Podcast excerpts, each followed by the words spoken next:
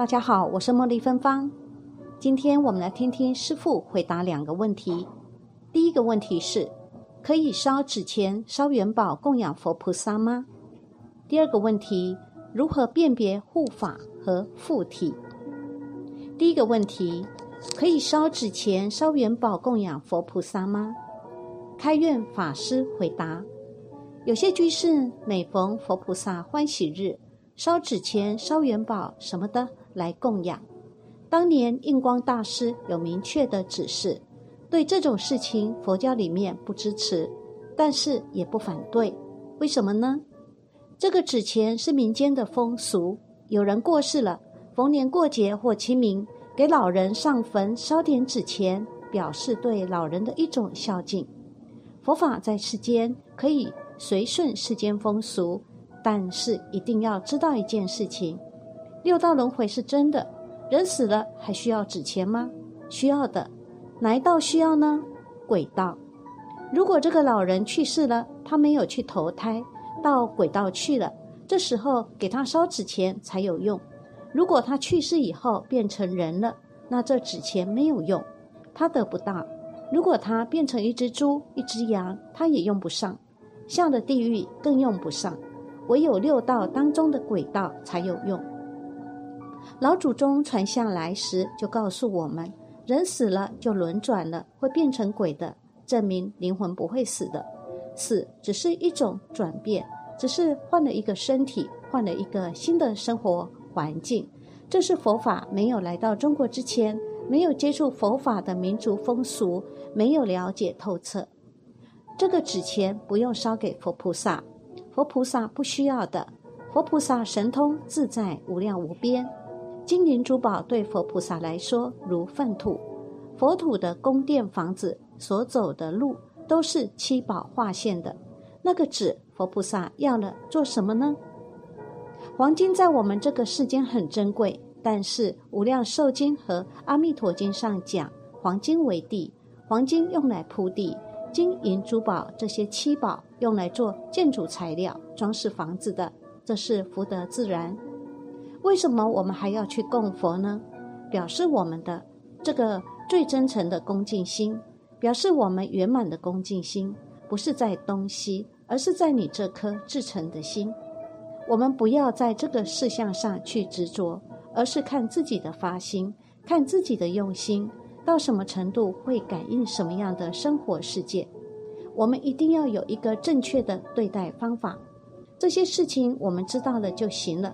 因为佛教是破迷开悟，要把这个道理讲清楚，大家在世俗民情当中都能够有善巧方便，用正确的方式去面对。即使老人去世了，如果不在轨道里，或者人家升天了，家里人想表表孝心，想表表对老人的一种敬意，也不要去阻碍。佛门常讲，令一切众生生欢喜心。你把这个道理给他讲清楚就对了。佛法是让人破迷开悟的，让人把这个道理搞明白。这个时候，大家不断的往上提升，升天了，那些东西都不要了，更没有必要生前给阎王多烧点钱，多烧点元宝。将来自己去世后，阎王就给开个后门了，可以少得到一些惩罚，少得到一些不好的果报。这个。不可能，知道这个道理了，为什么先不赶紧修这个福慧呢？赶紧提升自己的能力，然后直接升天，直接到佛国去，再到阎王那里去，去度众生去了，去做客去了。不但不会惩罚你的罪，还会把你当作上宾贵客，还会去亲自迎接你呢。菩萨到地狱去，阎王还亲自迎接菩萨。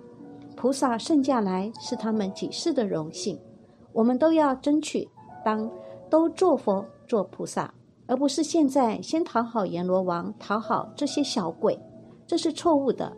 所以没有必要初一十五去烧纸钱，这个节日弄一大堆纸给佛菩萨去烧了。我们这个世间，毕竟大家都有很多事情要去做，很多事物去处理，很繁忙。在这种情况下，我们懂这些常识是有好处的。就像《地藏经》上讲的：“有草神、树神、庄稼神，什么意思呢？不是这些树草成神了，是其他的灵界众生，因为失去身体以后，先前已经很习惯的身体忽然没有了，就要找个地方依附，是这个道理，要找个依靠。小的灵界众生找棵小草，大的就找棵大树。既然有众生依他而住，为了尊重他。称他为神，其实是灵界的众生。佛法在这个世间是渡人的。我们在世间，首先要有一个良好的心态，要把我们的身心世界和谐了，我们自己修的有所成就，有所领悟，自自然然，你身边的朋友、家人、亲人都被感化了。我们说这个现象，没有去批评任何一个人的意思，也没有去干涉什么。主要是给你把这个道理讲清楚，不是不让你烧，而是烧也要烧得明白，烧也要让大家烧出智慧来，否则的话，表面上是学佛，最后全是跟鬼神打交道。第二个问题，如何辨别护法和附体？弟子问，在学佛的居士身上，如何辨别护法和附体呢？居士们常讲自己的护法如何如何，这对居士自己和其他修学佛法的人有什么危害？请师父谈谈清净心如何下手修持。大安法师回答：现在在海内外，可能在北方、东北这一块，这些附体的现象好像显得比较多一些。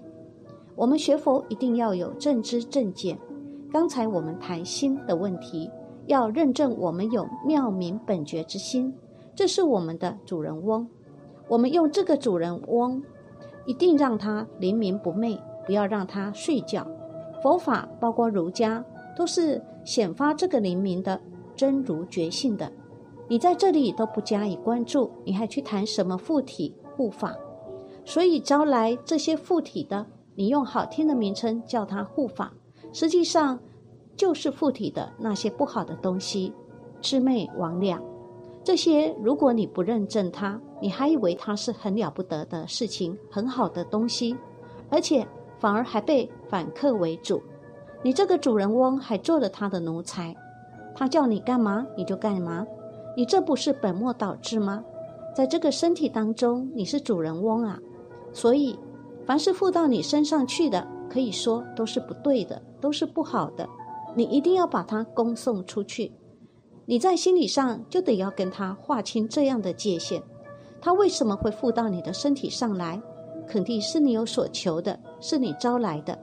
解铃还需系铃人，你既然把他招来了，一定要下定决心把他送走。如果他赖着不走，怎么办呢？赖着不走，你就跟他念阿弥陀佛，你念阿弥陀佛回向给他，希望他离开。那么。如果你是修净土法门的，佛菩萨会护念我们，加持我们。观经也讲，一个自心念佛的人，观音世智会隐形保护我们，但是要注意，他绝对不会附体，会护念我们，加持我们，会在我们困难的时候，他会以善巧的不同的形态来帮助我们，绝对不会说在我们这个身体的这间房间里面出现了两个东西。你一个身体出现了两种力量，这实际上说白了就是精神分裂。经典当中讲的有很多年老成魔的邪魅，这种魑魅魍魉，包括天魔，你只要有求贪神通的心，贪善巧的心，贪辩财的心，哎，有你一念贪心，他趁虚就附到你的身体上，而且他这个附体的还能给你显现种种神通。控制你的大脑，让你认为他是圣人还是菩萨呢？这个你不要老是讲自己护法如何如何，你这些都是迷惑颠倒。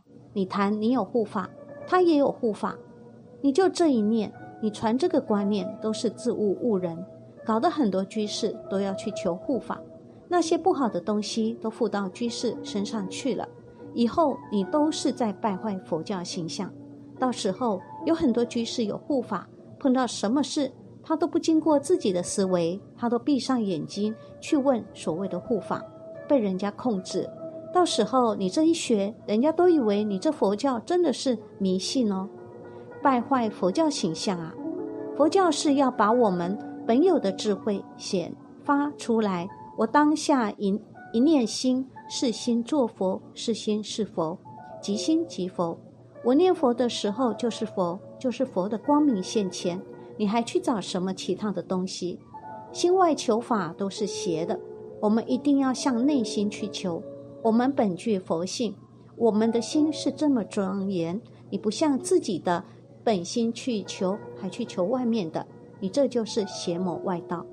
至于说清净心的问题，如何下手修清净心？首先要认证一个事实：我们凡夫众生是没有清净心的，心绝对是生灭的、污染的、罪恶的。如果说真正有清净心的人，只有一个，就是佛，佛才能够得上清净。等觉菩萨以来，他都有身相无名，都不能说就近清净。但我们修行要趋向佛的心，要趋向净，要趋向清净。怎么趋向清净呢？就是念南无阿弥陀佛。这句阿弥陀佛是清净的摩尼宝珠，投到我们浊染的内心，能够转凡夫的浊染为佛心的清净。你念的越多，我们的心的念头就清净的更多一些，多多益善。每天至少一万声到三万声佛号。你的心就比较得安静、清静一些。